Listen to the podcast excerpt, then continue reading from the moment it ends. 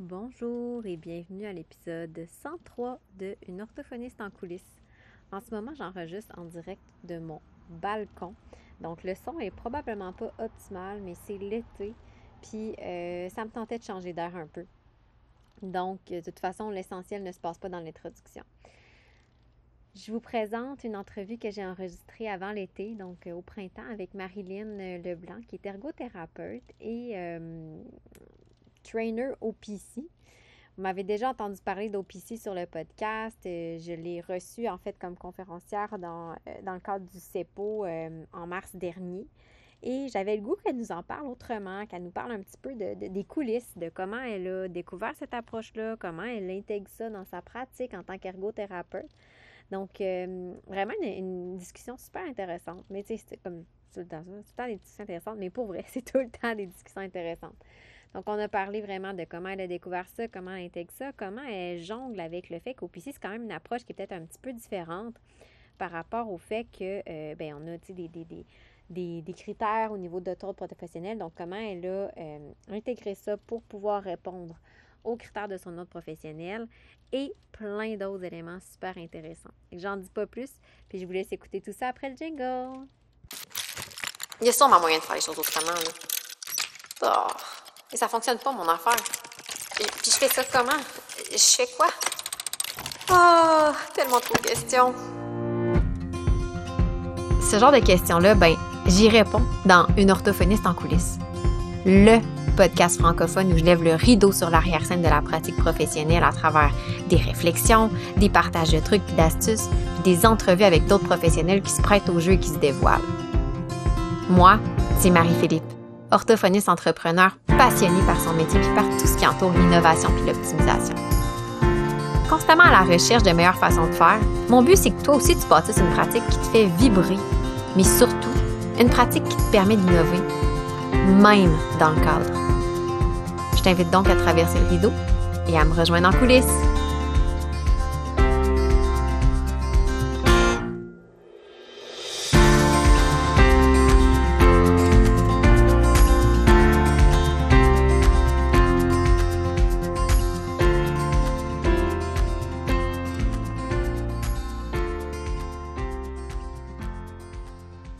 Aujourd'hui, je suis en présence de Marilyn. Marilyn qui est ergothérapeute. Si vous avez participé au CEPO, vous avez probablement, euh, vous êtes probablement tombé sous le charme de Marilyn. J'en ai parlé juste avant qu'on soit en, ondes, en enregistrement. Mais je pense que tu as charmé tout le monde avec ton dynamisme et tout. Euh, quand j'avais invité Marilyn sur le, le sommet d'évolution professionnelle, c'était pour parler de l'occupational performance coaching. Si vous étiez sur le CEPO, vous en avez entendu parler un petit peu. Mais c'est un sujet qui m'intéresse honnêtement vraiment beaucoup. Puis j'ai eu le goût d'en parler plus largement euh, à l'auditoire du podcast. Euh, pour ceux qui ne connaîtraient pas ça, euh, j'ai déjà fait un épisode solo un peu sur le sujet où j'ai expliqué grosso modo qu'est-ce que c'était après avoir moi-même fait une formation vraiment comme d'introduction. mais là, j'ai le goût qu'on pousse un petit peu plus loin, qu'on aille plus dans la, justement, dans les réflexions en lien avec tout ça. Ben, avant d'aller euh, justement d'aborder notre sujet principal, Marilyn, euh, ben, il y en a probablement qui ne te connaissent pas. Je t'inviterai à te présenter, à nous expliquer un peu ton parcours, euh, qu'est-ce que tu. la clientèle avec qui tu travailles en ce moment, dans quel secteur tu travailles pour qu'on apprenne à te découvrir. Super, mon Dieu, tu me présentes bien, c'est flatteur, merci. merci. Moi, je, je pratique en clinique privée. Donc, on est une clinique privée, l'ergothérapie de la maison à l'école, où on est euh, unidisciplinaire euh, ergo. Donc, on est un, quand même un grand regroupement d'ergo, ce qui fait beaucoup d'expertise à l'interne. Euh, fait je suis en clientèle pédiatrique, là, mais je vais surtout avoir là, du peut-être une, une, dominance là, de 3 ans, 15, 16 ans avec quelques ados, jeunes adultes plus vieux. Euh, J'aime ratisser assez large. Ben, dans ma pratique, je vais être autant en clinique, mais je vais beaucoup aller en CPE, en milieu de vie, en milieu scolaire. Euh, donc, je dis surtout que je suis une, généraliste. Là. je suis allée me former là, dans toutes sortes d'approches depuis, euh, depuis ma carrière en ergo. J'ai toujours fait la pédiatrie en clinique privée. Là, je n'ai fait que ça. Donc, autant euh, en ergo, là, on a des approches connues, euh, que ce soit coop, que ce soit les approches d'intégration sensorielle, différentes choses. Puis, ben, OPC, ça a été ma grande découverte en 2019. ben, ben, j'avais deux questions. qu'est-ce qui t'a amené vers l'ergo, premièrement, puis après ça, comment t'as découvert l'OPC? Mon Dieu, c'est une bonne question. Parce qu'on s'entend que c'est pas à 8 ans qu'on dit quand je vais être grande, je vais être ergothérapeute. Ben non, c'est ça. J'ai trouvé ça extrêmement difficile de choisir une carrière moi, dans mon parcours scolaire. J'avais vraiment peur de m'ennuyer avec une seule profession. C'était vraiment une grande inquiétude. J'ai même pensé, quand j'étais au cégep, aller en enseignement. J'ai pensé aller ambulancière. J'ai pensé aller en médecine dentaire. J'ai tellement pensé faire d'affaires. Puis c'est après une année en enseignement d'éducation physique que j'ai réalisé que je voulais peut-être retourner vers les sciences. Tu sais, euh, euh, je baigne dans un monde de professionnels de la santé dans ma famille, puis bon, j'ai exploré d'autres choses, mais finalement, je voulais revenir vers ça. Puis c'est en faisant des démarches de, recherche dans le monde de la réadaptation. Tu sais, j'étais partie de la grande famille de la réadaptation, où je trouvais que le contact client était intéressant, il y avait le volet rigueur scientifique que j'aimais. J'ai tellement hésité entre physio et ergo, je pense comme plusieurs, là, je dois pas être la seule. Oui, puis c'est le fait qu'en ergothérapie, on, a, on œuvre autant en santé mentale qu'en santé physique qui me mm. fait pencher vers cette profession-là. Euh, parce qu'on ratisse très, très large. Puis le fait qu'on s'attarde aux occupations des gens, moi, je trouve qu'on est tellement dans ce qui est important pour le sens d'une vie humaine que ça ça m'a vraiment accroché. c'est ce qui m'a fait choisir l'ergo là, quand je suis entrée à l'université. Puis honnêtement, je, je, suis très contente d'avoir cherché ce que je voulais faire dans la vie pour tomber sur l'ergothérapie parce que c'est vraiment une profession euh, stimulante.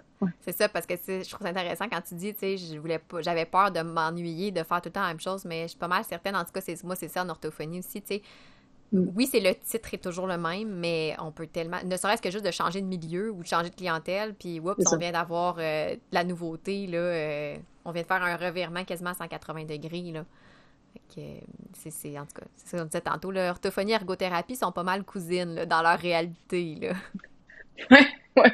Surtout quand on est en pédiatrie, on est encore plus cousines, on dirait, là. Il y a vraiment, quelque chose qui se rapproche. Puis là, l'OPC, comment tu as découvert ça en 2019? Parce que, honnêtement, moi, j'ai découvert ça par pur hasard de mon côté, là, mais toi, comment c'est arrivé? En fait, j'avais des collègues de travail qui avaient fait la formation en 2017, euh, quand Fiona Graham, la fondatrice d'Approche, était venue. Puis là, 2019, elle revenait à l'Université de Montréal pour offrir la formation un Last Call. Puis c'était des collègues qui m'en avaient parlé. Dans, mes, dans les propriétaires de l'entreprise où je travaille, il y a une des ergothérapeutes qui est j'ai une grosse partie là, du module de pédiatrie à l'Université de Montréal, fait qu'elle est toujours à l'affût des nouvelles, des nouvelles formations qui s'en viennent, fait qu'on s'en parle à l'interne, donc c'est elle qui nous a aiguillés sur euh, Occupational Performance Coaching. Je trouvais donc que ça avait l'air intéressant, différent des autres formations, puis j'entendais des très, très beaux mots sur euh, la qualité de l'enseignement de Fiona Graham, fait que je me suis dit, oh mon Dieu, c'est la dernière fois qu'elle vient. C'était celle d'origine qui l'a inventée, je me suis dit, faut que je sur l'occasion c'est ce qui m'a amené à me former, là, puis à aller m'inscrire à la première formation en 2019. Puis j'ai rapidement eu la piqûre. Je confirme, j'ai eu la piqûre aussi. Puis, plus précisément, parce que je sais que tu en as parlé un petit peu dans le CEPO, mais pourquoi tu t'es ouvert à, à, l'OPC? Parce que, on, ah, ben, en fait, avant de parler de, ça, on pourrait peut-être expliquer un peu grosso modo, c'est quoi cette approche-là pour les gens qui ne savent pas c'est quoi, là? Euh, en quoi ça consiste? Oui, le Occupational Performance Coaching, c'est une approche qui va vraiment être basée sur la relation avec le client où on va surtout être dans la famille du coaching. Mais tu sais, en français, quand on utilise le mot coaching, tu vas être d'accord avec moi, il y a un petit peu une composante sport et directif. Ouais. Mais, mais dans la littérature de la réadaptation, c'est vraiment de la collaboration avec les parents. C'est vraiment de, de, de le, le, but d'OPC, c'est de poser les bonnes questions, puis de créer tout un contexte, puis un cadre qui va favoriser l'analyse ensemble, les réflexions collaboratives, parents-thérapeutes. Fait que c'est plus une approche qui propose des, stratégies d'entrevue, si on veut. On mhm. est un peu plus dans la discussion, ouais. OK. Fait que dans le fond, puis c'est cet aspect-là qui t'avait interpellé, toi, quand justement es, euh, quand tu t'es intéressé un peu plus à ça? Encore plus profond. En fait, la, manière dont c'était fait, euh, c'était une chose, mais c'est surtout la, qualité et la précision des réponses que ça a eu à toutes sortes de valeurs fondamentales qu'il y avait dans notre profession, puis il y en a certainement des comparables en orthophonie, c'est qu'il y avait beaucoup de valeurs de, respecter le client, de partir de ses intentions à lui, de ses volontés. Puis je trouvais que, bien que ces valeurs-là, tout le monde était d'accord, la manière de les atteindre, la manière d'avoir une pratique qui reflète ces valeurs-là, je trouvais que c'était très limité dans les formations mm. continues qu'on faisait. Euh, je trouvais que les principes étaient très beaux, là, de, toujours euh, demander au client s'il est d'accord, partir de ses volontés. Mais comment tu fais pour que le client chemine dans ces réflexions-là? Comment tu amènes le client à réellement avoir un empowerment dans sa, dans sa prise en charge? Puis, c'était tout ce boulot au PC, je trouvais que c'était la première fois que j'avais autant de réponses sur comment donner du contrôle au client. C'était la première fois que c'était si clair, c'était si évident, comment poser les bonnes questions, puis arriver de la bonne façon pour donner ce contrôle au client. Vraiment, là, ça, c'est ce qui m'a accroché beaucoup, beaucoup des débuts. OK. C'est vraiment intéressant. J'ai l'impression, moi aussi, c'est un peu ça. C'est une espèce de dissonance entre ce que je vois, ce que je vis, ce que je veux, puis le modèle qui est peut-être euh, traditionnel un peu plus. Tu sais, je pense que tu sauras me corriger si je me trompe, mais on est encore beaucoup axé dans un modèle médical. Puis c'est, je pense que de plus en plus on est sensibilisé à sortir de ça, mais dans, où on se positionne comme l'expert. Euh, puis même les, puis pas, tant juste le professionnel, hein, mais même les, les, les, clients quand ils viennent nous voir s'attendent un peu à ça aussi, je pense, de notre part. Euh, mm-hmm. Puis moi, je, je, le vois de plus en plus comme une dissonance parce que on a, tu sais, je le vis, tu sais, j'aurais beau donner tous les meilleurs trucs du monde.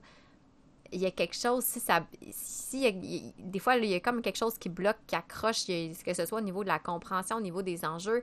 Euh, tu sais, puis je remets un peu aussi en contexte avec le, le, evidence-based, tu sais. On, on, pensait, on pense à tort que l'evidence-based, c'est d'être appuyé sur les connaissances théoriques, scientifiques, puis c'est vrai, mais c'est un pilier parmi quatre. Puis les trois mm. autres, ben, c'est notre jugement clinique, c'est le contexte dans lequel évolue le client et les besoins et valeurs du client, tu sais. Puis je trouve qu'on les néglige un peu plus, puis c'est pas, puis je dis on, c'est pas, pas nécessairement comme de, de, mauvaise foi, c'est que je pense que c'est par défaut, on, s'en va un peu dans cette direction-là. Euh, fait que je sais pas si tu as, ressenti un peu ces mêmes dissonances-là, toi, dans ta pratique avant de te tourner vers l'OPC.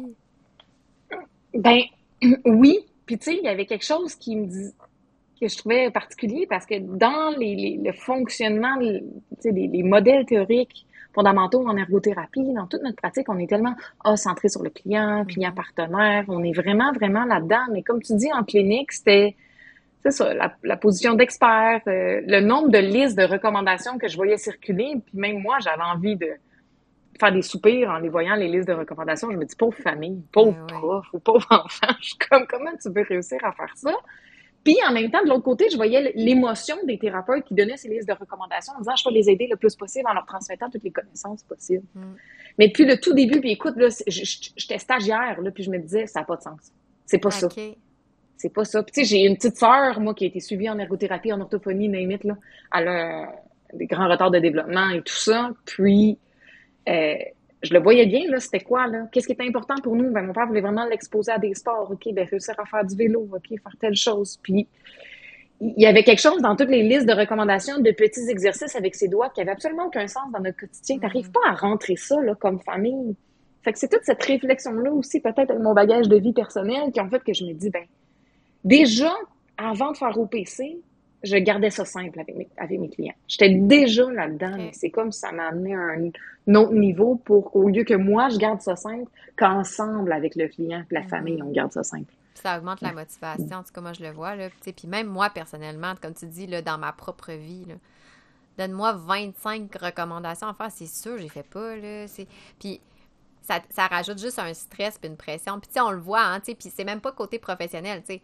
Bon, ben, il faudrait qu'on se lève à telle heure, il faudrait qu'on boive un verre d'eau, faudrait qu'on médite, faudrait qu'on lise, faudrait qu'on s'y faudrait... Puis là, je suis comme, mais comment je vais faire pour tout mettre ça dans ma journée? Ça marche pas. Puis, euh, on a comme, en tout cas, moi, je sais que j'ai comme un réflexe de faire, oh, tant pis, regarde. Tant qu'elle pas être capable de le faire comme il faut, je le ferai pas pantoute, tu sais. Fait que c'est un peu ça aussi, des fois. Fait que je me dis, effectivement, comme tu dis, tu sais, il y a en tant que professionnel, on veut le mieux pour, le, client. Puis c'est vraiment de bonne foi, mais on, oublie un peu ça. Fait que, je sais pas, moi, je sais que depuis que je suis maman, j'ai plus tendance à me mettre un peu dans la peau et me dire, c'est pas réaliste, là, ce que tu dis là, là ça marche pas. Toi-même, tu le ferais pas. Puis t'es professionnel, puis t'es sensibilisé à ça. Fait que, tu sais, c'est pas, euh, euh, c'est pas toujours facile, là, tu sais, de, pour le, client aussi. Même s'ils sont super motivés, puis ils viennent chercher de l'aide, puis ils veulent, il y a, la, il y a le, moi, je le temps, tu sais, la volonté, c'est une chose, puis la motivation, c'est une autre affaire. C'est deux choses complètement différentes, là. Mm. Complètement. C'est ça. Puis, tu sais, tu as fait un processus. Je serais curieuse de t'entendre en, parler un petit peu plus. C'est quoi ce processus-là de, formation? Parce que tu là, tu es en train de te former pour devenir un, OPC trainer, qu'appelle? Euh, fait que, mm-hmm. oui, tu l'as fait pour ta pratique. Fait que c'est quoi exactement? En quoi ça consiste, là, tout le, justement, le cheminement que tu as fait? Oui, donc la formation, le premier niveau, je l'ai fait en 2019, comme j'avais dit tout à l'heure. Puis la suite, ça a été euh, en tout début de pandémie, là, euh, on a fait un niveau avancé euh, des, collègues ergothérapeutes et moi avec Caroline Huy, qui s'occupe de la, qui est trainer francophone au Québec pour OPC. et dans cette formation-là avancée, on était quelques ergothérapeutes de la clinique, on était un tout petit groupe avec le contexte de pandémie, de vie au ralenti, c'était incroyable comme ça a été nourrissant. Puis ça a permis un peu une, une concentration de pratique ensuite parce qu'on c'était dans les moments où on était vraiment en télépratique. Hmm. Donc, euh, ayant beaucoup de clients en télépratique, c'était tellement l'occasion de mettre l'accent sur OPC. Donc, j'ai eu la chance par notre contexte, le contexte global de vie de, de tout le monde, puis le contexte de pratique, de vraiment plonger là-dedans euh, encore plus après le niveau avancé, même si je l'appliquais déjà. Puis, ben, je remercie euh, ben, Natacha Rouleau, là, une de mes patronnes, qui est aussi impliquée à l'Université de Montréal, qui a dit Hey, moi, je te verrais enseigner au PC. Ah. Elle, a vraiment cru en moi, elle me dit ça, parce qu'elle trouvait que les lorsqu'on faisait des pratiques de groupe, les commentaires que je partageais, qu'on se donnait nos rétroactions mutuelles, l'aidaient beaucoup à avancer. On trouvait qu'il y avait comme une précision, puis ça m'a beaucoup touchée parce que c'est comme ça me donnait juste la petite miette de courage de plus que j'avais besoin pour oser me lancer quand Caroline a envoyé un appel à tous les ergots qui sont formés avancés en français euh, pour expliquer qu'il y avait un besoin de développer des trainers francophones à travers le monde en OPC parce qu'au niveau anglophone, ils sont pas pires, sont assez euh, mm-hmm. sont, nombreux, mais c'est au niveau des autres langues que l'anglais, donc incluant le français, qui ont besoin de, de, de formateurs. Donc, je me suis lancée là-dedans. C'est un long processus, ça implique, euh, tu sais, je remercie tellement Caroline, oui, pour tout le temps qu'elle me, qu'elle me donne, pour tout le, coaching, c'est comme un mentor là, qui m'accompagne là-dedans. Je dois avoir des vidéos qui correspondent à donc filmer des cas clients, à remplir la mesure de fidélité. Euh, là, ça fait deux formations dans lesquelles je l'accompagne, plus en shadowing ou en co-formation. Fait que tout ça avance. Euh, puis là, je suis pas mal vers la fin. Là. Il me reste, euh, il me reste une vidéo à, faire envoyer à Fiona Graham, là, celle qui a inventé toute cette belle approche là, pour euh, respecter la mesure de fidélité quand c'est elle qui l'a remplie, là, puis s'assurer que ça fonctionne. Ouais. Fait que là, de ce que je comprends, tu peux te former au PC, c'est-à-dire quelqu'un qui dit Moi, je veux ajouter cette corde-là à mon arc, ajouter cette diversité-là dans mon approche sans devenir un trainer. Fait que de, quand tu disais, le, bon, moi j'ai fait la formation comme plus d'introduction de base, après ça, il y a un volet plus mm-hmm. avancé. Quelqu'un pourrait s'arrêter mm-hmm. là puis dire, moi, je le veux pour ma pratique, puis je ne vais pas plus loin. Ben oui. C'est ça. Ben oui, oui, oui. Puis même avec le, premier niveau, on est quand même capable d'appliquer énormément de choses. Mm-hmm. C'est juste qu'en le pratiquant après, puis tout le monde le vit en le pratiquant au PC dans leur, dans leur quotidien, c'est difficile. C'est pas une approche qui est eh facile à mettre en place. Vraiment pas, je confirme.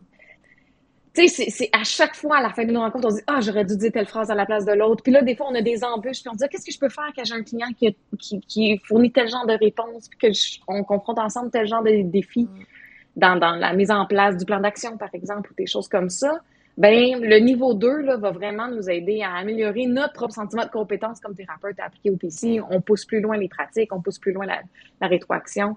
Euh, puis c'est vraiment là où quelqu'un à qui ça parle, quelqu'un qui a envie de le faire dans sa pratique.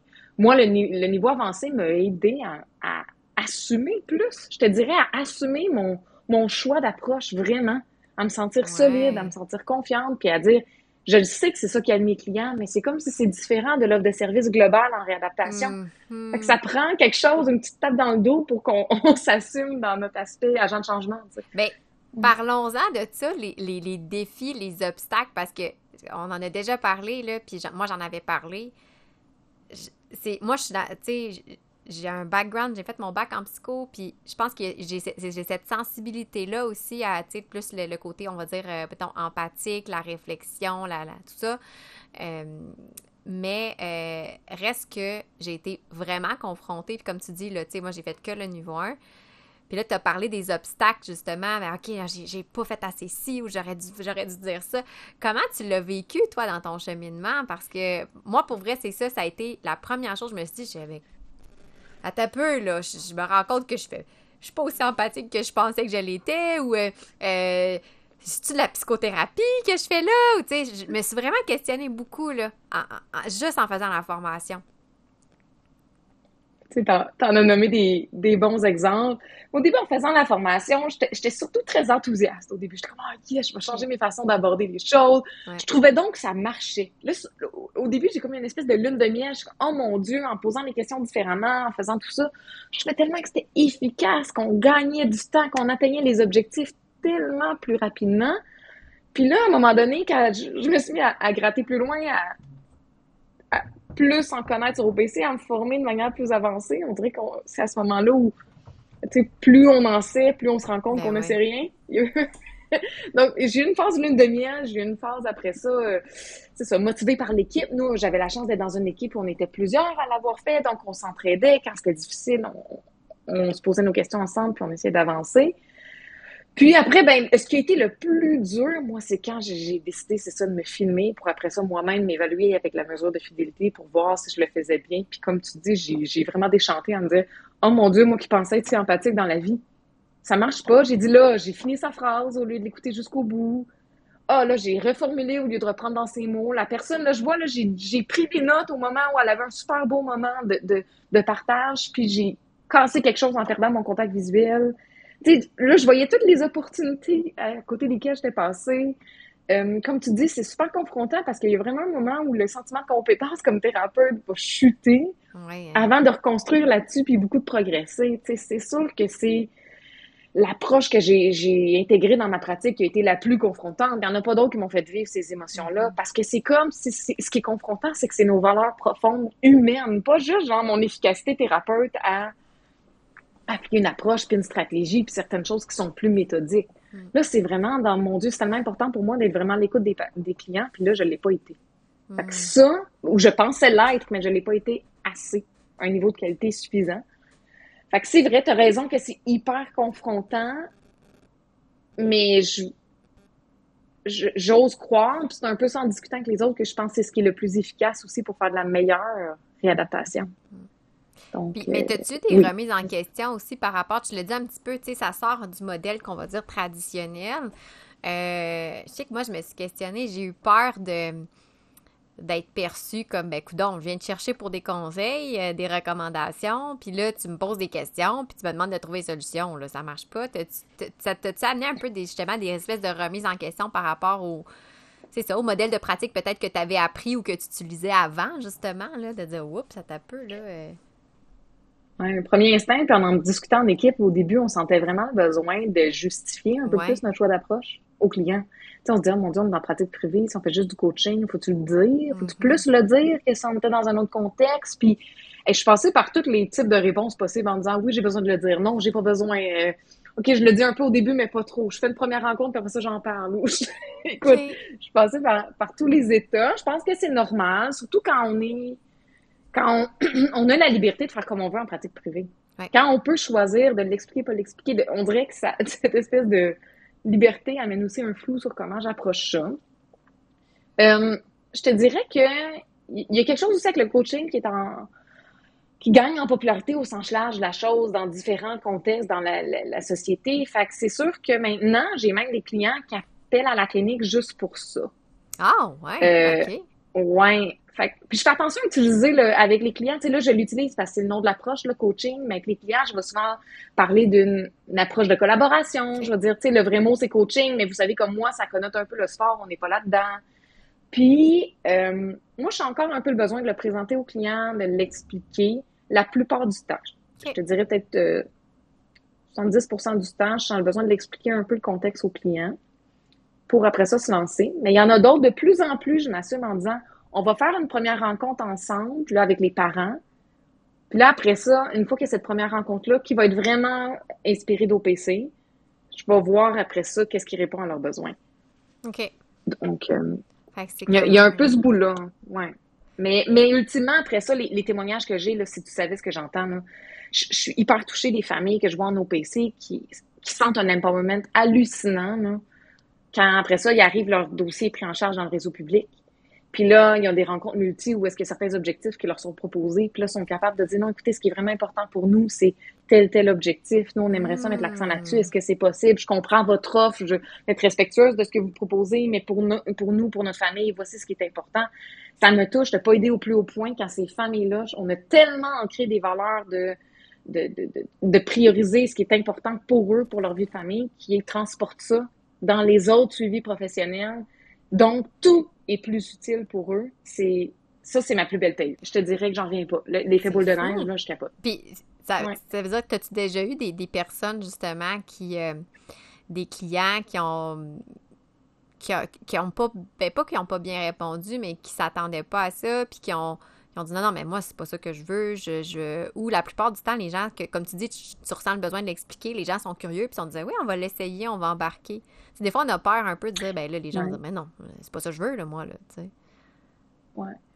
Les gens, euh, moi, ont toujours embarqué. Ça, ça a marché. Mais des fois, ce qu'on a réalisé, c'est qu'en cours de route, c'est pas que c'était pas la bonne approche et que c'était pas le bon moment.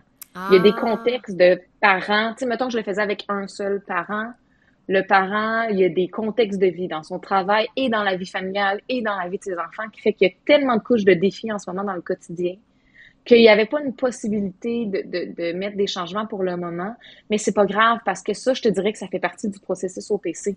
Qu'on a ciblé des objectifs ensemble, qu'on a essayé un plan d'action, ça n'a pas marché, c'était quoi les embûches, pas de problème, ça arrive, on essaie de réaligner tout ça, puis qu'à un moment donné, que le parent dise, écoute, je, me rends compte que là, c'est dur pour moi, puis qu'encore une fois, le parent soit capable de nommer son besoin en disant, j'ai parlé à ma, mettons, à mon ado, à ma grande fille de toi, elle serait prête à te rencontrer. J'ai envie de lui passer la porte. J'ai envie que ce soit son tour à hmm. elle. Elle est d'accord. Puis bon, là, il y a une histoire de consentement, là, évidemment, puis tout ça fonctionne, mais des fois, ça a fait en sorte que ça a ouvert une porte sur autre chose. Puis des fois, ça a mené vers une thérapie directe, par exemple, avec des ados qui, au début, étaient pas partants pour aller vers des services. Puis finalement, le fait que le parent fasse un bout de chemin, le parent changer son discours en fonction de ce qu'il voulait réellement proposer à son enfant, mais qui avait du mal à bien le proposer à sa façon, selon ses priorités comme parent, puis que ça a amené vers un autre type de solution. Fait que je te dirais que les, fois où ça n'a pas été du OPC, finalement, c'est que des fois, on a changé de, de personnes qui recevaient les interventions dans la famille. Euh, mais que le processus de, de, constat de cette espèce de... C'est pas vraiment un cul-de-sac, mais disons de changement de virage mm-hmm. a été très euh, doux, a été bénéfique quand même, puis a permis aux parents de, de se sentir bien dans son choix, puis c'était pas dans de la culpabilité de j'y arrive pas. Oui, c'est ça, OK. C'est ça, c'était ça ma mm-hmm. question. Ma question, c'est justement est-ce que ça peut entraîner justement cette espèce de ben, culpabilité, irritation, peu importe. Là. Euh, mais je trouve ça intéressant quand, quand, tu dis que ça amène juste plus une, même plus une flexibilité aussi, au lieu de dire, ben regardez, ça fonctionne pas, on va mettre ça sur pause, on va, des fois, on ouvre une autre porte au lieu de tout simplement la fermer puis attendre avant de la réouvrir plus tard. C'est ça que, je trouve intéressant. Puis, tu sais, moi, si j'écoutais parler, tu as parlé justement, bon, la première rencontre, je rencontre les parents. Là, probablement une question qui va venir en tête des gens. En ergo comme en orthophonie, on a des rapports d'évaluation. Ça nous prend une évaluation dossier. Tu, intègres ça comment? Tu sais, bon, les notes de suivi, les objectifs d'intervention, ça, je le visualise bien. Tu sais, je pense que c'est assez clair parce que au lieu d'arriver avec un plan d'intervention tout fait, ben, tu vas juste. Moi, c'est c'est la, première chose que j'ai changé, en fait, quand, depuis que j'ai fait de la formation au PC, mm. ça a été de dire quand je fais ma rencontre de remise de résultats, mon plan d'intervention n'est même pas fait. J'ai une idée en tête de ce qui mm-hmm. pourrait être intéressant, mais il n'est pas fait. Puis j'en discute avec le parent, puis le jeune, là, moi, son plus vieux aussi, et on monte nos objectifs ensemble. Ça, c'est la chose que j'ai changé beaucoup. Mais euh, qu'est-ce qu'il y en est, mettons, pour les fameuses évaluations? Comment tu traites tout ça? Le bout facile, c'est des exemples où on a eu une évaluation pour un motif, euh, je ne sais pas, autre, puis OPC et la modalité d'intervention. Ça, c'est la version facile. La version plus complexe qui vient de ta question, c'est probablement quand on prend OPC dès le départ. Mm-hmm. Puis, ouais, ouais, ouais. Là, on s'est mis une communauté de pratique d'ergothérapeutes, puis on a même rencontré notre ordre professionnel à plus d'une reprise pour essayer de clarifier leurs exigences en termes de tenue de dossier en lien avec ça. Quand c'est pas moi qui pose un jugement clinique, mm. quand c'est une analyse collaborative avec le parent.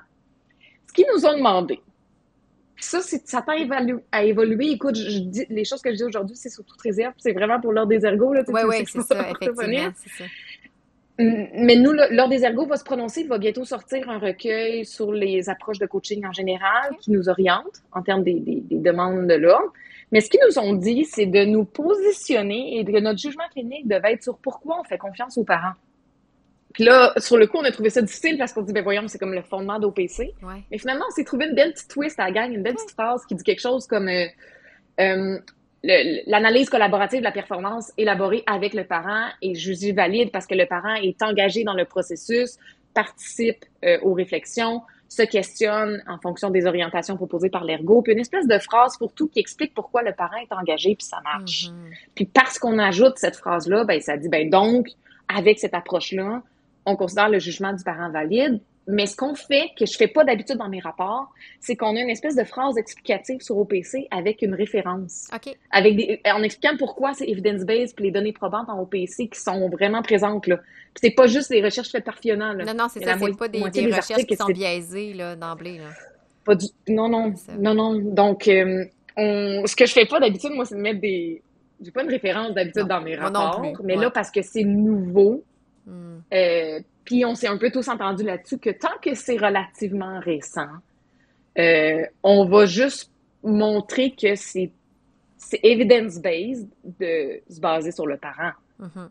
Donc, basé là-dessus, et ça a été testé, retesté, tu sais, c'est Ouais, dans les ouais. études, là, donc... Puis même en dehors de on l'OPC, comme ça, on là, on le voit, là, tu sais, de plus en plus de- de- de- de- Ouais. de- d'articles puis de- d'études sortent sur tout ce qui est l'accompagnement parental, la collaboration parentale euh, avec les proches aidants, les services euh, suivi indirect. Moi, je m'intéresse beaucoup à ça.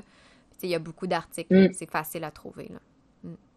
C'est ça. Donc, c'est les seuls mais on, on travaille ensemble sur des canevas, ceux qui font la, la formation, là, Caroline les partage, dans le sens où on, travaille sur certains canevas pour, pour simplifier la tenue de dossier. Moi, je me suis fait une espèce de note quand c'est plus des consultations, quand je vais juste les voir quelques fois, Mhm. ou dans notre exigence, c'est que je dois avoir une analyse. Fait qu'au lieu d'être vraiment comme un format SOAP, tu sais, le subjectif, objectif, l'analyse, puis le plan, j'ai vraiment une partie que c'est ben, euh, les éléments de l'analyse collaborative tu sais, élaborés avec le, le client, le parent. J'ai vraiment euh, les informations rapportées par, par le client, le parent, mais je ne vais pas avoir mes observations directes. Mais je vais juste rapporter, comme demandé par l'ordre, le comportement du client, du parent durant la rencontre. Fait qu'il y a ce bout-là où j'en, parle, mais c'est un peu... euh, c'est un... C'est ça, une, petite- une petite twist. Mais je continue de travailler là-dessus. Je Ouais. continue de travailler sur mon, canevas, puis moi de mon côté, puis en équipe avec une communauté de pratique où on, on est plusieurs ergots ensemble. Puis, tu sais, comme tu Ouais. l'as bien dit, ça, c'est dans un contexte où tu t'en- t'embarques direct dans OPC, mais tu restes encore avec un volet où, des fois, parce qu'on se le cachera pas, des fois, tu sais, euh, qui ont besoin d'un, mettons, pour avoir des ressources, mettons, moi, je vais donner l'exemple classique en orthophonie. L'enfant, clairement, il a besoin d'outils technologiques là, pour la lecture puis l'écriture. Puis malheureusement, quand ben même que j'écrirais la plus belle lettre du monde, si j'ai pas écrit noir sur blanc qu'il y a un trouble du langage écrit, ça changera rien, tu sais. Fait que t'as quand même aussi le- un volet des fois que, ben oui, il faut que tu fasses une évaluation qui est peut-être un petit peu plus classique parce que les besoins, le motif de la demande requiert ça, mais qu'après ça, tu vas peut-être, pour ce qui est des recommandations ou de la- de la- de l'intervention, tu vas peut-être reprendre, retendre vers l'OPC, c'est ce que je comprends aussi.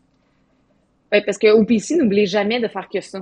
Ouais, c'est Euh, ça. hein. C'est-à-dire qu'on a les autres approches existent encore. Ouais. Euh, tu sais, quand, quand j'ai une éval plus diagnostique Mm-hmm. là, à faire, euh, en ergo, mettons, pour euh, un profil trouble développemental, la coordination, je vais faire une éval diagnostique. Ouais, là, je n'irai pas dans l'OPC. Il faut que je dise si c'est ça ou si c'est pas ça. Il Mhm. faut que je dise si c'est le profil ou si c'est pas le profil.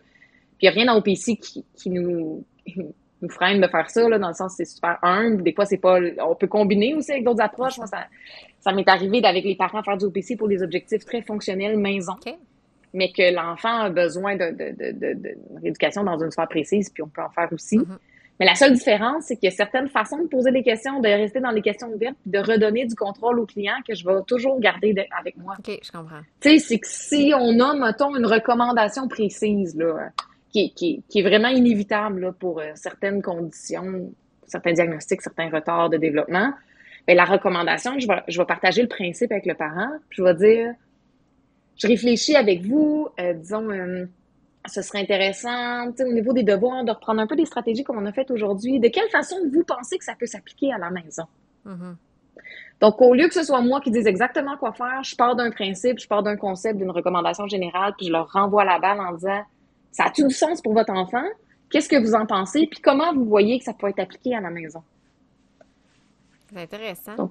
Parce que tu vois, moi, en ce moment, c'est mm. plus dans cette optique-là que je suis. Fait je vais faire mon rapport d'évaluation. Puis comme je dis, c'est ça, déjà, j'ai euh, arrêté, arrêté de, faire mon plan d'intervention à l'avance. Fait que j'arrive pas avec voici ce qu'on va faire. C'est sûr que j'ai des, des idées en tête un petit peu à la lumière de ce qu'on voit puis du motif de la demande. Puis euh, je vais discuter aussi, tu sais, bon, ben là, maintenant qu'on voit ça, vous, qu'est-ce que vous jugez qui serait important de travailler? Euh, pourquoi, rappelez-moi pourquoi vous avez fait euh, la demande en orthophonie pour l'évaluation à la lumière de tout ça. Puis même chose, quand tu dis les recommandations, je trouve ça intéressant parce que, puis tu sais, on se le cachera pas, des recommandations, ça reste quand même assez général, hein? Puis tu sais, c'est pas... Euh, moi, c'est pas rare que j'ai une recommandation, mettons, le tiers de temps supplémentaire. Je veux dire, tu sais, pour l'école, ça va de soi mais j'ai rajouté aussi dans, mon processus d'éval, évidemment avec l'autorisation des parents, mais euh, des communications avec l'école. Fait que là, ce que j'explique aux parents, j'ai dit une fois que mon rapport est fait, moi, je vais prendre le temps d'appeler, mettons, l'enseignant, puis discuter avec lui. Les recommandations que je vous ai mises dans le rapport, ça fait-tu du sens pour vous? Est-ce que c'est applicable dans hmm. votre milieu? Je le connais pas, moi, le contexte de classe. Je ne sais pas c'est quoi les ressources auxquelles vous avez accès. Fait que quand même que je suggérerais, je sais pas, moi, que dans l'idéal, cet enfant-là, il faudrait qu'il puisse faire ses examens dans un local isolé. Ça, ça serait l'idéal, mais qu'il n'y a pas de possibilité. Maintenant, qu'est-ce qu'on peut faire? Fait que ça, les parents trouvent ça super intéressant parce que, tu sais, l'école, les enseignants, orthopédagogues, ils, les connaissent, la terminologie. Fait que, j'arrive avec une dyslexie, pour eux, c'est comme clair, c'est plus clair un peu ce que mm-hmm. c'est. Mais c'est vraiment dire, ben moi, c'est beau, là, ça va me faire plaisir de, de mettre euh, l'ordinateur mais comment ça peut s'appliquer? Parce que si vous pouvez pas le faire ou que vous pouvez, tu sais, dans. Vous avez des contraintes, mais comment on peut faire? des fois, ça m'est arrivé aussi que, mettons, sans, je faisais pas ça, puis là, des fois, je reparlais à travers le suivi, soit avec l'enseignant ou avec le parent, puis de me dire, ben, mais ces recommandations-là, je les ai déjà essayées, puis ça n'a pas marché. OK, mais pourquoi ça n'a pas marché? Fait que là, maintenant, c'est d'emblée. Tu sais, je dirais, ben là, dans ce que j'ai mis, là, parce que y a-t-il des choses que vous avez vu que vous dites, ben, vous l'avez déjà essayé, ça n'a pas fonctionné, avez-vous une idée pourquoi ça n'a pas fonctionné? Avez-vous essayé autre chose? Fait que maintenant, je fais plus comme une réflexion commune, mais j'ai quand même, comme je te dis, c'est ça mon rapport plus classique. Fait que moi, c'est ce que, ce que, ce que l'OPC m'a amené beaucoup, là, ne serait-ce que la base, là, dans, dans ma pratique. Là. Puis c'est vrai que je la vois la différence. Puis au départ, je me disais, ah, je vais avoir l'air euh, pas, pas experte. Puis finalement, je me sens quasiment plus experte parce que je me dis, tu sais, je les guide, là, tu sais. Je me, trouve hâte de les guider comme ça. Puis quand, un peu comme tu l'as dit, là, tu sais, quand ils sortent avec quelque chose, même si la réponse vient d'eux, ils sont tellement contents que tu les aies comme aiguillés ou éclairés que dans leur tête, c'est. Puis tu sais, même si je leur dis, mais non, mais moi, j'ai rien fait, mais eux, dans leur tête. Puis moi, je suis la première, tu sais, quand je, quand je consulte quelqu'un, puis que la personne m'a guidée, puis je fais comme, oh mon Dieu, t'as changé ma vie. Puis la personne, dit, ben non, t'as trouvé la réponse tout seul. Non, non, non, mais si t'avais pas été là, j'aurais pas. Fait que je trouvais ça mm. intéressant de, d'avoir au départ l'espèce de, de, peur de perdre mon identité de professionnelle, puis finalement de l'avoir retrouvée, mais puissance 10 différemment, tu sais. Oui, parce qu'on le sait, toi puis moi, comme le coaching, c'est pas si facile que ça à appliquer. Ça prend vraiment toute une expertise. Puis, tu sais, je trouve ça le fun quand tu donnais l'exemple de ton appel au prof, parce que j'utilise au PC dans les écoles où j'ai des, contrats, où est-ce qu'ils sous-traitent au privé parce qu'ils n'ont pas d'ergo, c'est des écoles publiques, mais on a une enveloppe budgétaire limitée, j'ai pas beaucoup de temps. Si j'évalue des enfants avec ce budget-là, je vais aider deux enfants, là, puis on aura fini. Mais avec OPC, je peux aller voir toutes les profs dans toutes les classes, faire au moins une consultation au PC ce que je trouve le fun, c'est que j'arrive vraiment là avec une, une sincère naïveté en disant Moi, je suis pas prof. Ben non, vous, ça. vous êtes enseignant. Fait ensemble, on va analyser les, vos coucous, mais on va réfléchir. Puis, tu sais, j'étais arrivée, j'ai en tête une prof, que je suis allée la voir, puis elle dit Ah, Marilyn, j'ai des codes 33, c'est des euh, déficiences motrices légères, puis bon, des enfants qui ont un trouble développemental de la coordination ou dyspraxie motrice. Puis elle dit J'aimerais ça que tu me donnes euh, toutes tes ressources. Donner tes ressources, comme J'aimerais savoir plus de documents là, mathématiques, puis tout ça, pour aider. OK. Puis, tu sais, qu'est-ce qui est important pour toi derrière ça? Mm-hmm. là, en posant la question, finalement, on s'est rendu compte que c'était deux élèves ciblés pour lesquels elle a été capable d'avoir des objectifs vraiment précis, qui étaient... Bon, il y avait un enfant là, au niveau des notions mathématiques, de, dénombrement et tout ça, puis il y avait un autre enfant. Finalement, on a bifurqué vers... Euh, ah, ben le problème, c'est l'ordinateur de l'école marche mal, puis finalement, ce qu'elle a besoin, c'est de faire des nouvelles commandes d'ordi avec la direction. Puis elle avait déjà planifié une rencontre pour ça. Puis finalement, on a réalisé que Bernard pouvait être sur l'iPad. C'était déjà mieux qu'un ordi qui ouvre pas en une demi-heure. Oui. Puis de vraiment lui demander, mais qu'est-ce qui est important pour toi? Puis ça serait quoi si ça allait mieux avec tes élèves? Bien, avec l'expertise des enseignants, écoute, en une rencontre, on a atteint tous les objectifs. Je allée la voir après pour savoir comment ça a été. Puis c'était, c'était réglé parce que les enseignants, c'est des, des professionnels. Ben oui. Fait que de leur faire confiance, ils sont tellement. Écoute, ils en ont tellement des élèves avec des besoins particuliers maintenant. Moi, c'est un charme d'aller collaborer avec eux. Je fais juste ajouter ma goutte d'expertise de coaching, puis ils trouvent des solutions tellement plus réalistes pour leur classe. Ils connaissent leurs élèves, ils connaissent leur style d'enseignant aussi. Mm. Oui, vraiment, c'est ça. C'est ça. C'est, on dit le parent est l'expert de son enfant, mais l'enseignant il est l'expert de sa classe. Puis c'est ça. Moi, je ne sais pas. Est-ce qu'il y en a cinq enfants qui ont un plan d'intervention, puis que, tu sais, on le connaît pas le contexte. Fait que ça, c'est. Moi, j'ai trouvé personnellement que. Euh, en tout cas, je sais pas si tu le vis au privé, mais moi, ça m'est arrivé à quelques reprises, des fois, de me retrouver entre l'arbre et l'écorce, c'est-à-dire que le parent va chercher l'expertise d'un professionnel au privé pour un peu avoir des munitions contre l'école, mettons. Puis, tu sais, la relation est pas toujours adéquate, est pas toujours optimale entre le parent et l'école pour différentes raisons, là. Puis là, des fois, ben justement, tu sais, l'enseignant, quand il voit que tu veux y parler, c'est comme bon, une autre affaire. Puis quand on, quand on ouvre différemment, mais écoutez, moi, je suis pas là pour euh, vous dire quoi faire. Je veux juste comprendre le milieu de classe pour que les recommandations fassent du sens. Puis c'est quoi les limites, puis c'est quoi le c'est quoi l'enjeu que vous avez? Euh, tu sais, d'aller chercher le portrait aussi de l'élève. Moi, j'ai, quand je fais une prise en charge d'évaluation aussi, même chose, ça fait partie, là, au début de mon éval, je contacte l'enseignant pour savoir, vous, là, c'est quoi vos observations en classe? Moi, je le vois en un à un, là, c'est pas du tout la même chose. J'ai pas le même portrait que le parent a, puis j'ai pas le même portrait que vous, vous avez en classe. Fait que c'est des éléments comme ça qui créent, je trouve, un, lien plus fort aussi. Même, on parle des clients, mais en tout cas, moi, je trouve que je l'ai vécu quasiment même mm. plus positivement. Oui, avec les clients, mais avec les autres intervenants, j'ai trouvé. Que j'aurais même pas pensé comme, euh, comme euh, mettons, je vais dire, euh, impact collatéral, le bénéfice collatéral de mon côté. Là. Mm. Puis on a parlé un petit peu à travers tout ce qu'on a dit, mais mettons, les, les, si tu avais à me, à me nommer les principaux bénéfices que toi, tu as vus par rapport à ta pratique, mais aussi par rapport à ton évolution en tant que professionnel? Ouais, ouais, ouais. C'est une bonne question. Les principaux bénéfices. Bien, pour mes clients, ce que, ce que je trouve, c'est au niveau du sentiment de compétence parentale. Euh, on a des cocos qui ont des besoins particuliers, puis des études sont évidentes là-dessus, là, dans le sens où la, pour tout diagnostic, le sentiment de compétence parentale avec un enfant qui a des besoins particuliers est plus faible mm-hmm. qu'un enfant qui a un développement normal. Euh, ben, c'est normal parce que tu essaies la même intervention qu'un autre parent, mais toi, ça marche pas. Ouais, c'est ça. c'est sûr qu'on fait des années que j'ai fait de pas correct, c'est ça? Comme, t'as fait la même affaire que tes quatre voisins qui ont des enfants du même âge, mais toi, ton, ton coco, il y a des besoins particuliers. On comprend. Mais je trouve que ça, au niveau du, du, du sentiment de compétence parentale, c'est hallucinant. Au niveau de la de la, franchise, de l'honnêteté, l'espèce de barrière de fierté à un moment donné à, descend, puis il y a des fois des moments où tu sais, dit Marilyn, on se connaît bien, on a un bon lien ensemble, tu sais, t'es arrivé telle affaire, j'ai perdu une bourse parce que j'ai pas pu faire telle affaire parce que mon, enfant me réclamait tout le temps, sais, quelque chose de très sincère, ça, c'est de très vrai. on le cherche tous, on pense tous l'avoir jusqu'à ce qu'il y ait une nouvelle porte qui s'ouvre avec une famille. Ouais. Là, on touche vraiment quelque chose. Tu sais, ça que ça, il y, a ce bout-là de confiance qui, qui, qui, est vraiment un autre niveau, mais qui me le disent à moi, c'est pas tant, c'est pas tant ça qui fait vraiment un changement, mais leur espèce de même honnêteté envers eux-mêmes. Quand tu te sens plus confiant, t'assumes ce qui se passe, t'assumes aussi tes, tes dynamiques internes, tu sais, tout ce côté-là, assumer que le parent euh, développe ça me fait beaucoup de bien en tant qu'humain de voir ça. Je pense que tout thérapeute, tout ouais. c'est ça qui fait ah, vraiment du bien. Ouais.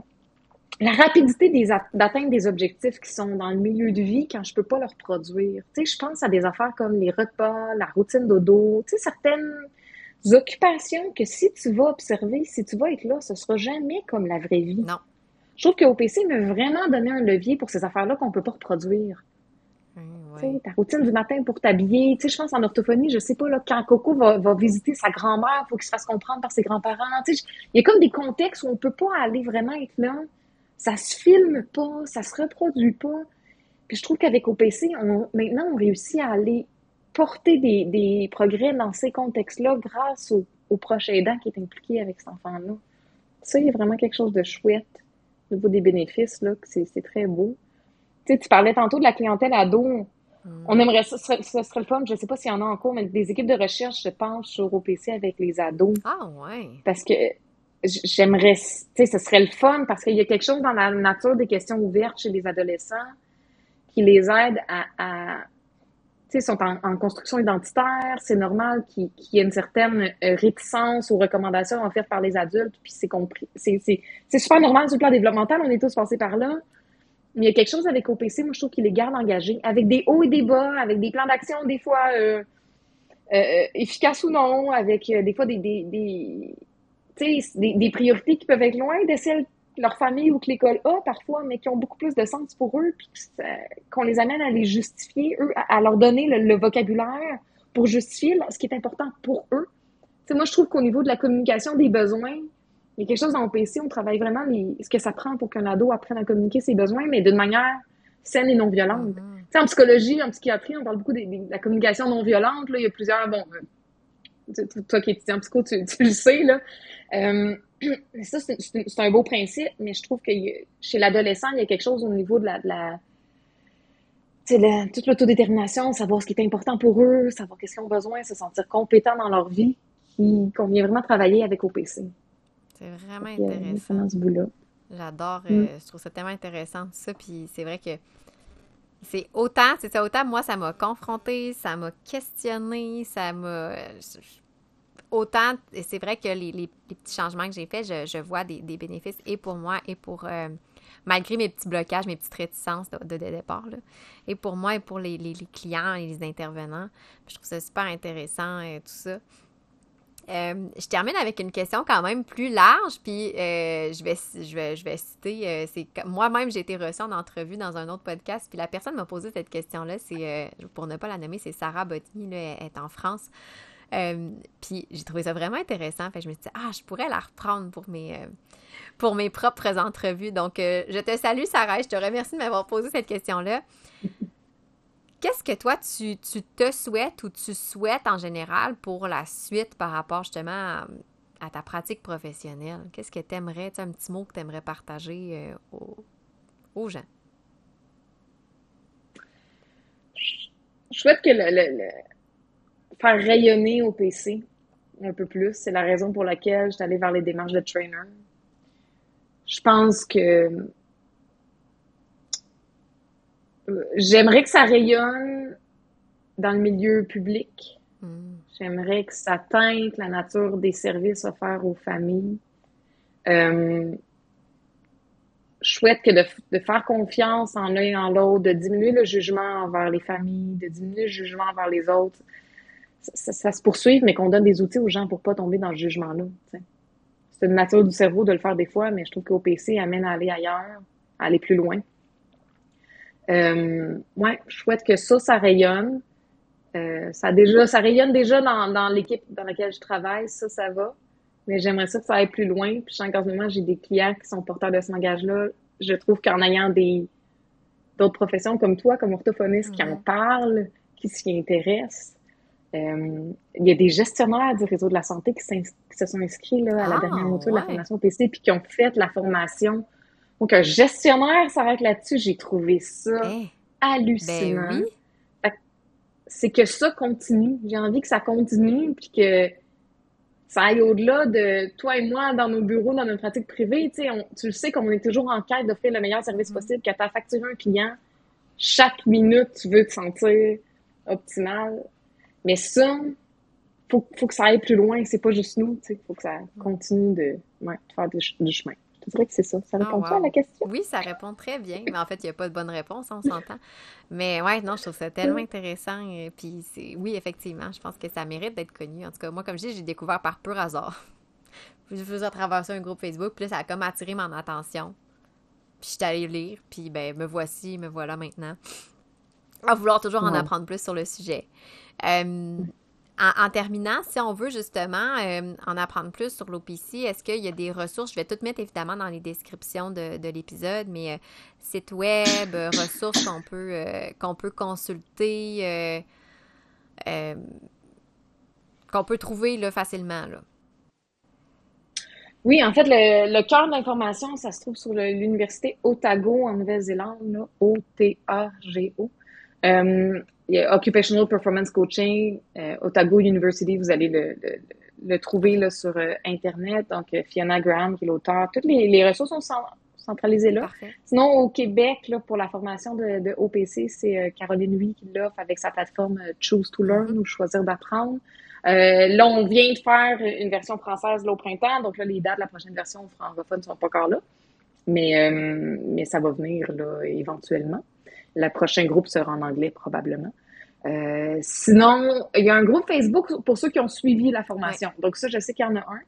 Euh, puis je pense que les orthophonistes, vous en avez un aussi qui l'ont fait, ouais, ceux qui ont fait Il y a un groupe qui a été créé euh, pour ceux qui ont suivi la formation aussi pour les orthophonistes, effectivement, parce qu'on est comme encore, en tout cas, à ce jour, on est encore une minorité. Là, moi, quand je l'ai suivi, on était trois orthophonistes sur la vingtaine là, de, de, de, de, participants. Là. Mm là, je pense que ça, ça, ça continue de, de répandre un peu. Fait que ces éléments-là où on peut suivre des informations sur euh, OPC. Puis je sais que c'est aussi de l'Université d'Otago, il y a aussi un, endroit où on peut s'inscrire si on veut être à l'affût des nouvelles euh, publications. Ah. Fait qu'il y a un recueil avec toutes les publications sur OPC, mais on peut aussi s'inscrire si on veut être au courant des, euh, des, nouvelles publications, puis voir des exemples vidéo, s'il y en a qui s'intéressent de, de zioter un peu les exemples vidéo à, avant peut-être de savoir dans quoi s'embarquer mm-hmm. si on a le coup de faire la formation. Ah, mais ben, je vais tout mettre, je, vais, tout mettre les informations là, dans la description de l'épisode. Fait que ça va être facile à, aller euh, trouver. Mais c'était super intéressant. Tu sais, comme je dis, le, je trouve intéressant quand tu l'as bien dit, là, euh, le but, c'est pas de, convertir les gens, mais puis il y a une certaine ouverture. Des fois, juste de savoir un petit peu en les autres options. des fois,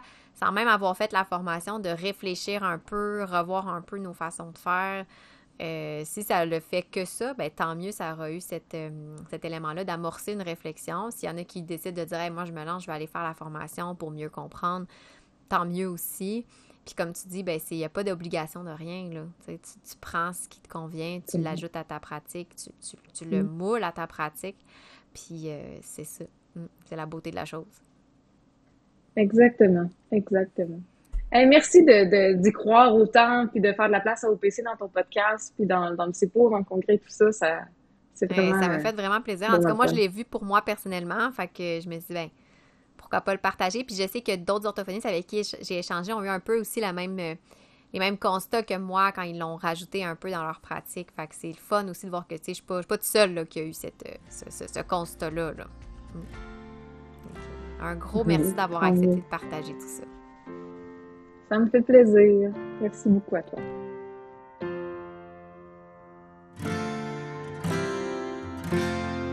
C'est déjà fini pour l'épisode. Tu t'es rendu jusqu'ici, ben, j'imagine que ça t'a plu. Si c'est vraiment le cas, je t'invite à me laisser un commentaire ou une note sur ta plateforme d'écoute préférée. Tu peux aussi repartager l'épisode sur tes réseaux sociaux en me taguant mp.orthophoniste ou l'envoyer directement à une collègue que ça pourrait interpeller. Puis, parce que j'aime par-dessus tout échanger avec les gens, n'hésite surtout pas à m'écrire si tu veux me partager tes réflexions par rapport à ce que tu viens d'entendre. Tu veux en apprendre encore plus sur ce qui se passe derrière le rideau, je t'invite à me suivre sur mes différents médias sociaux ou sur mon site web que tu vas trouver en lien dans la description du podcast.